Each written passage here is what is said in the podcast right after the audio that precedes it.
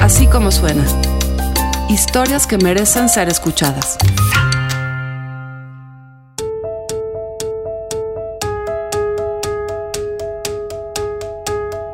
Esta es la historia de dos mujeres, de Mirna y Graciela, que recorren los paisajes del país para buscar a sus hijos desaparecidos. En ese camino se encuentran con el horror que hay detrás de cada una de las desapariciones. Pero también con su cuidado logran devolver a esos restos un nombre y por lo tanto el camino de vuelta a casa. Es un trabajo de Daniel Arrea para así como suena.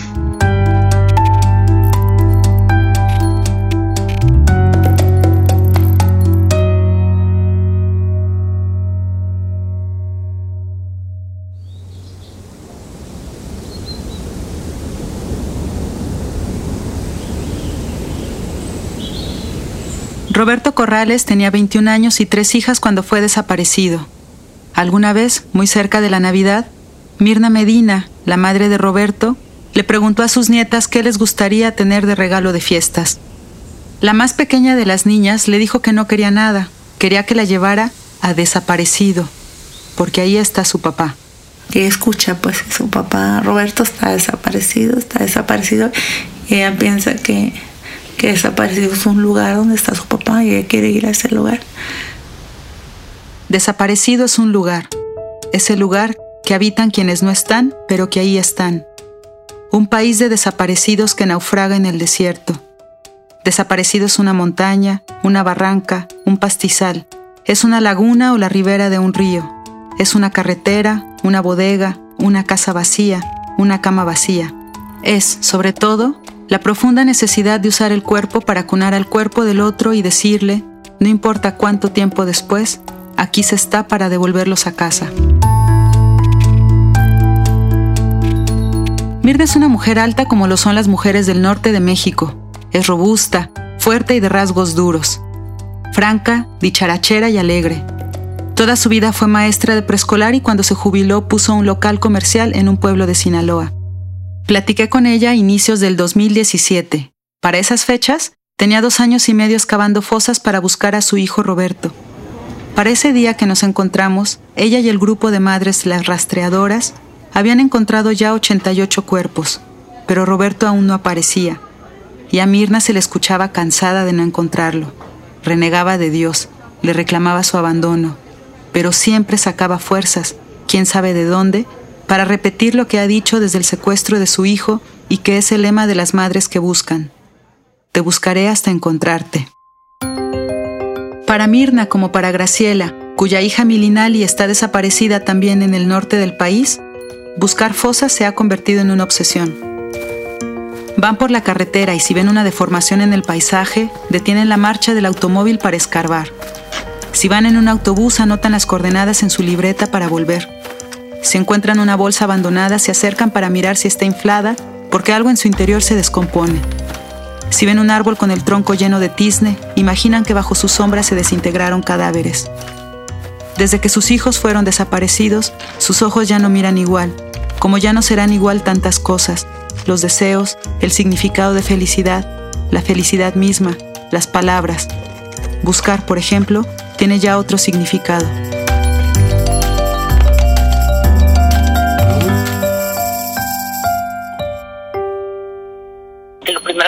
Es a dónde los meten a los secuestrados. O sea, hacia ahí va. Yo esperando que estén secuestrados, amarrados. Al principio yo iba en la carretera y esperaba que, me aparecieran ahí saliendo del monte y miraba en, el monte, ¿no? Entonces, pero vivos, obviamente. Vivos, escondidos, tratando de, de encontrar una salida y que yo me les encontrara sigo pasando, sigue, sigue mi idea y mi imagen de, Milinali fue desaparecida en el año 2012 cuando volvía de unas vacaciones en Houston. Ella, dos primos y su tío fueron secuestrados en las carreteras de Tamaulipas. Entonces Graciela vivía tranquilamente en un pueblo de la Huasteca Potosina, cerca de nacimientos de aguas termales y paisajes exuberantes. Vivir ahí con su hija de 13 años eran unas vacaciones perpetuas. Por las fotografías que su madre ha compartido en las redes sociales, sabemos que Millie es una niña de cara redonda, cabellera larga y rizada y piel color avellana, que le hace ver sus ojos más claros aún. En esas fotografías, Millie casi siempre está sonriendo. Han pasado cinco años y probablemente su cara se afiló, pero es difícil saber si su cabello sigue largo. El día que fue desaparecida, muy probablemente vestía la ropa que habían comprado en el otro lado, y este, ahora, es un detalle importante. Su madre Graciela Pérez no tiene una respuesta cuando le preguntan cómo iba vestida la última vez que se le vio. Vas topando con un montón de campamentos de secuestrados, con evidencia de que ahí estuvieron, donde desmantelan coches, donde ves montones de ropa. Sentía yo que la evidencia de la ropa interior pequeña, me refiero a jovencita, pues se nota, este, mucha ropa interior. Yo no puedo saber qué ropa traía porque venían de Estados Unidos. La fotografía a través de la cual el resto del mundo conocimos a Roberto fue tomada al pie de la carretera.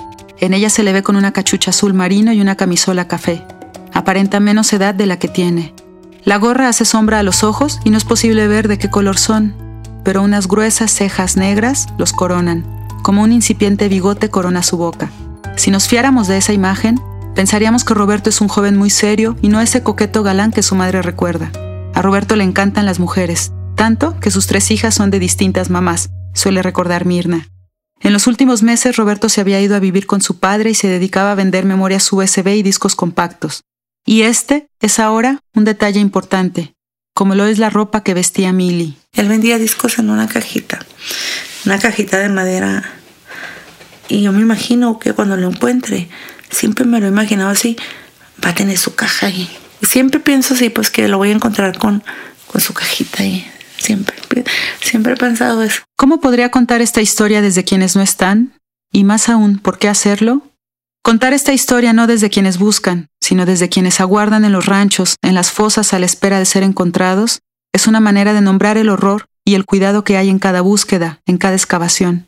Y es también un intento de revelarnos algo que por sí mismo sería imposible. ¿Qué sucede con los desaparecidos en ese espacio que para nosotros es un limbo hasta que alguien, como Graciela y Mirna, lo vuelve en realidad? Fuimos a buscar a, a Mochicawi. Es un lugar es una parcela que nunca se utilizó para, para siembra, es como una, una cuadra, será 100%, ¿verdad? La medida.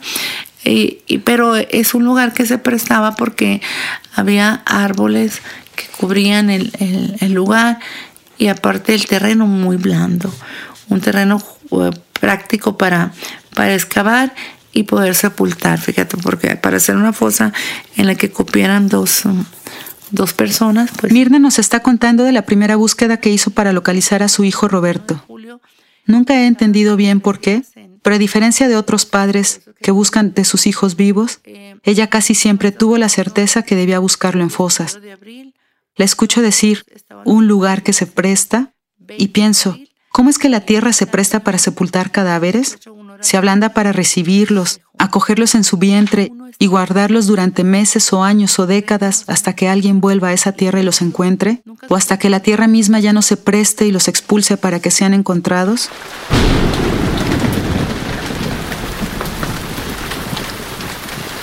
La lluvia hizo que la tierra de la fosa se hiciera hacia abajo. Nos quedamos en, los carros de mi, de mi familia. Yo no tenía carro en, ese tiempo. Nos quedamos ahí esperando a que, a que amaneciera y pidiéndole a Dios que, ya no lloviera. Y ahí pudimos encontrar una primera fosa en la que había dos cuerpos. Se siguió buscando, se encontraron otros dos cuerpos y, y al final del día se encontró otro cuerpo. La primera vez fueron cinco cuerpos, no eran osamentas, eran cuerpos que estaban en descomposición y nosotros nos quedamos ahí, ahí nos quedamos esperando, esperando, no sabíamos, pensábamos que podían llegar alguien y se los podía sacar y llevárselos y, y nos quedamos allí hasta otro día, no recuerdo si escuchaba, si veía, yo nada más, a mí me quedó grabado esa, esa rodilla que salía de, de esa fosa. Quizá por su experiencia como promotora comunitaria, Graciela tiene una gran capacidad de logística. Sigue las pistas que la gente le envía por teléfono o por mensaje en las redes sociales. También registra los puntos que algunos detenidos dan en sus declaraciones y todo eso lo traduce en coordenadas geográficas que en algún momento irá a rastrear. Cinta canela o algún amarre por allá y terminas encontrando un resto. O un cuchillo, en este caso, o veladoras de la Santa Muerte. Así, se ha internado en más de 300 lugares como brechas, ranchos, cañadas, donde ha encontrado 47 fosas clandestinas. En uno de los cuartos había ropa de mujer y hombre sucia y botellas vacías. En la pared blanca, alguien había dibujado una Virgen de Guadalupe y la palabra mamá. Graciela repasó con sus dedos los trazos y pensó en Milly, y lo mucho que le gusta, precisamente, dibujar a la imagen de la Virgen. Los ministeriales del Estado que la acompañaron en la búsqueda tomaron fotografías para hacerle pruebas de caligrafía y responder si Milly los dibujó. Si Milly estuvo ahí secuestrada, ahí, en esa habitación abandonada de paredes blancas y techo de lámina, con un gran agujero que suponía ser una ventana, un agujero desde el que se ve una frondosa ceiba. Aparte de eso te encuentras fosas clandestinas, restos óseos calcinados, tambos incineradores, eh, eh, movimientos de tierra extraños o huesos o, pedazos de, de, huesos en algún lado, puedes imaginarte lo que pudo haberles ocurrido. No significa que los querramos muertos, pero cuatro años y medio de verdad sería muy egoísta de mi parte creer que alguno pudiera estar vivo. Imagínate la, el terror, el pánico, o la pobredumbre en la que estarían viviendo si estuvieran vivos. Yo preferiría, de verdad, y te les digo, que mi hija no estuviera viva, para que no estuviera viviendo todo lo que he visto, como vive esa gente en las brechas, en los montes, delinquiendo, drogándose, y sabrá Dios qué más cosas. Sí, yo preferiría encontrarla en, en una fosa o en una fosa común. Porque ese terror yo no se lo deseo a nadie y mirarlo como viven de manera tan, tan, tan increíble. Igual hasta ellos mismos pudieron cavar el, la fosa en la que en la que los pusieron. La persona que se los lleva hace que la persona ah, es eh, escabe su tumba y lo asesina ahí. Te digo por qué, porque pues están los, los castillos, de ¿cómo se llaman esas cosas? De, los, de las balas. Cuando los ves con las esposas puestas, verlos con, con la boca, con cinta canela, con los balazos en los orificios en el cráneo, los ojitos tapados. El último cuerpo que encontramos hace 15 días estaba, le pusieron una bolsa, una bolsa de un partido político en la cabeza. ¿Cómo nombrar tanto horror? ¿Cómo hacerle para poder tocarlo y así tratar de comprenderlo? Los poetas trabajan con el lenguaje y sus versos me ayudan en esta tarea. Uno de esos poetas es el chileno Raúl Zurita, que ha narrado los cuerpos y paisajes que dejó la dictadura chilena. Ahora Zurita me largó, ya que de puro verso y dejar... Les vaciaron los ojos, ¿sabías? Les arrancaron los ojos de las cuencas. Tú puedes decir Por eso en estos poemas nadie ve, solo oye. Los rostros no ven, nadie ve. Yacen en todas las tumbas que nuestro país les ofrece a todos los tortura, palomos del amor, países chilenos y asesinos. Sara Uribe escribió uno de los poemas más brutales que han sido escritos durante los últimos años en México. Antígona González, el poema, narra la historia de una joven que busca a su hermano, que encuentra fosas, que encuentra cuerpos. ¿Cómo se reconoce un cuerpo? ¿Cómo saber cuál es el propio si bajo la tierra hay apilados, si la penumbra, si las cenizas, si este lodo espeso va cubriéndolo todo. Tomar uno de esos huesos en las manos, me dijo Graciela. Tan frágil que no, lo único que puedes hacer tú es agarrarlo con toda delicadeza para ser identificado y que tenga identidad. Y protegerlo para que sea identificado. Porque un bebé igual, un bebé lo, no tiene todavía identidad, se va creando con lo que tú le vas mostrando. En ese momento que veo un hueso, escucho. Escucho los llantos, escucho los gritos, escucho el horror, miro el horror. No somos buenas personas. No somos buenas personas. Si somos capaces de estas dos cosas tan diferentes. Capaces de desaparecer, capaces de matar, pero también capaces de devolver estos restos a casa, buscar a los desaparecidos, recuperar sus restos, es para Graciela y Mirna una forma de estar en el mundo, de llegar a ese encuentro en el que conviven el horror más temido y el amor más ansiado. Ellas buscan huesos, pero encuentran vida, o mejor dicho, ellas buscan tesoros como me corrigió Mirna durante la entrevista, cuando yo insistía en llamarles huesos. Al sacar esos tesoros de la tierra, los están devolviendo a la vida. Nos da mucho gusto cuando encontramos, cuando vemos que, que, que, puede haber un cuerpo, nos da mucha alegría, mucha alegría. Y conforme vamos abriendo la fosa, conforme vamos sacando el cuerpo, pues es ahí donde se nos termina la, la fuerza, se nos termina la alegría, porque ver de la manera en que están. En la Iliada, Homero escribe una escena al terminar la guerra de Troya en donde Fénix habla desde la muerte. Ahora mis huesos reposan sobre una tierra de la que no sé ni siquiera su nombre. Lo cierto es que no habría conseguido regresar verdaderamente de todo aquello, de aquella guerra, de aquella sangre y de la muerte. ¿Es posible volver de este horror? ¿Es siquiera imaginable el intento de traerlos de vuelta, de sanar aquella guerra, aquella sangre, aquella muerte? Antes no teníamos la experiencia y, empezamos a sacar los huesitos, empezamos, pero igual con mucho amor, y la ropa para ver qué traía. Y al momento de ver, hacemos la, una oración, la oración del, Padre Nuestro para, para que esa alma pueda descansar. Eh, siempre la tratamos de hacerla y de ponerle una veladora ahí al lugar donde estaba y agua bendita. Mirna habla con los restos encontrados, porque son ellos, su tesoro, el motivo de kilómetros andados a pie y horas de escarbar la tierra con las uñas, de rodillas, con el sol de frente, con el sol encima, con el sol detrás. Porque para sacarlos del abismo no es suficiente desenterrarlos.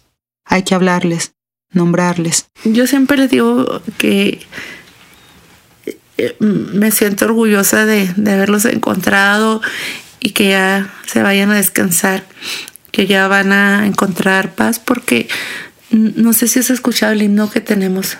Nos lo pueden. Eh, el himno dice, dame paz, tranquilidad, hoy te lo ruego, dice. Una señal que me conduzca al paradero de los restos de mi hijo. Entonces, cuando ya encuentras, eh, ya, sientes pues que, aunque no todos son identificados, pero la mayoría sí, ya sientes que, que ese cuerpo ya no va a estar sufriendo ahí. Buscadoras, buscadoras, no se cansen de buscar. Que los restos de sus hijos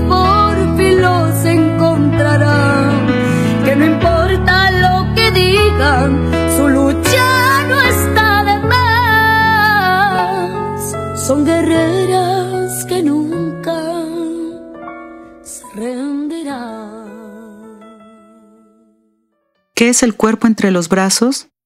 ¿Qué se gesta ahí, en ese momento en que tocamos al cuerpo de un hijo y lo acunamos para protegerlo? El cuerpo de un esposo, de un hermano, de un padre, de una hija, de una amiga. ¿Qué se gesta ahí cuando ese cuerpo, ya sin vida, acuerpado al nuestro? Le pido a Mirna que nos deje imaginar el momento en que llega a casa, después de haber excavado en busca de un cuerpo que espera sea el de su hijo. Primero que nada, aviento los zapatos y la ropa afuera. No meto nada a mi casa. No, no la meto, la, tiro por el pasillo. Y llego, primero que nada llegamos a la oficina, nos lavamos, comemos y, y ahí medio, medio me desvisto. Y a la casa llego y termino de vestirme, aviento la ropa por el pasillo y me meto a, darme el baño, pues te tienes que bañar inmediatamente. Y, me recuesto y le empiezo a, a renegar porque no es Roberto. Es que yo quiero que cada cuerpo que encontramos sea, sea Roberto. Me enojo y a la vez me da gusto, pues porque si no lo he encontrado así es porque pues queda esa llamita pues de que pudiera estar con vida. Pero al final de cuentas pues se pone los pies en la tierra, pues yo sé que, que es el 99.9% de probabilidad de encontrarlo así, así va a ser. Pero sí, sí me enojo, pues me enojo, me pongo a, a, repasar todo, pues y vuelvo a vivir la historia de él, de cómo desapareció y pienso dónde puede estar y, las veces que hemos ido a buscarlo donde me dicen que puede estar y que no lo he encontrado. Yo, ¿Cómo es posible que, encuentre tantos y, no pueda encontrar a mi hijo? O sea, ¿dónde está? Pues, ¿qué le hicieron? O sea, ¿dónde lo dejaron? ¿Qué, pudo haber pasado con él?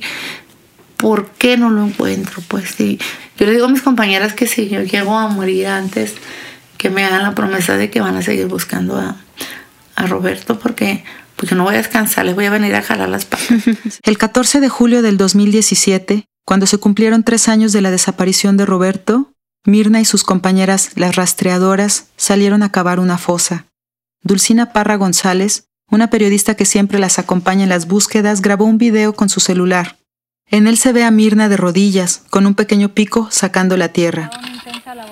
Bien, nos encontramos en estos momentos en la comunidad de Ocolome y el Maune, perteneciente al municipio del Fuerte, en donde el grupo de mujeres llamadas las raciadoras el día de hoy, desde la mañana, pues realizan una intensa jornada en busca de posibles fosas clandestinas, en donde pues se les había informado que justo en este lugar podría haber... No se alcanza a distinguir lo que excavan, pero por lo que platican entre ellas, parece que el cuerpo encontrado no está completo porque lo enterraron a la mitad, y la mitad expuesta fue comida por los animalitos del campo.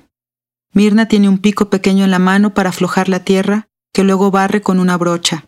Es una experta forense. cuerpo, pero estamos tratando de hacerlo con lo más cuidado que podamos para que no se pierda ni un pedacito, que cada, cada huesito, acuérdense que el cuerpo tiene 208 partes, o de 208 huesitos, queremos mínimo recuperar eso y Días después de esa búsqueda intercambió unos mensajes con Mirna. Me decía que tenía una extraña sensación de haber encontrado a su hijo, o más bien de estar un poco más cerca de él.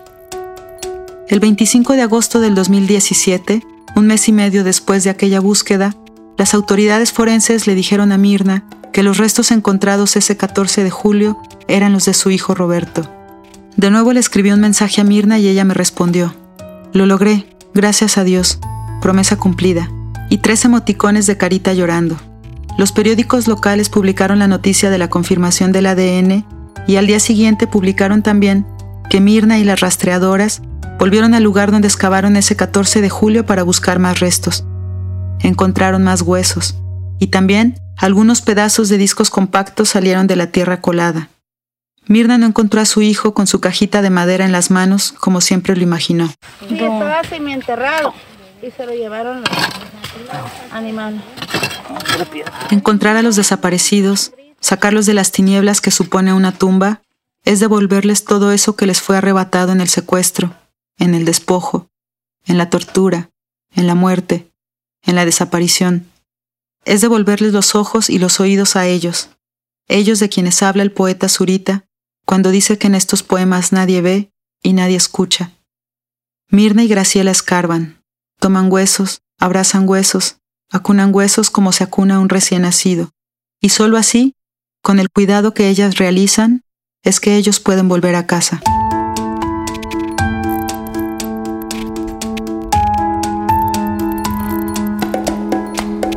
Así como suena, es una producción de puro contenido.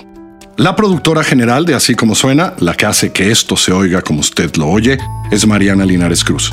El diseño sonoro y la mezcla, Hugo Santos. La música, toda original en Así como suena, es de Amado López el sonido directo es de José Fernández Tanco.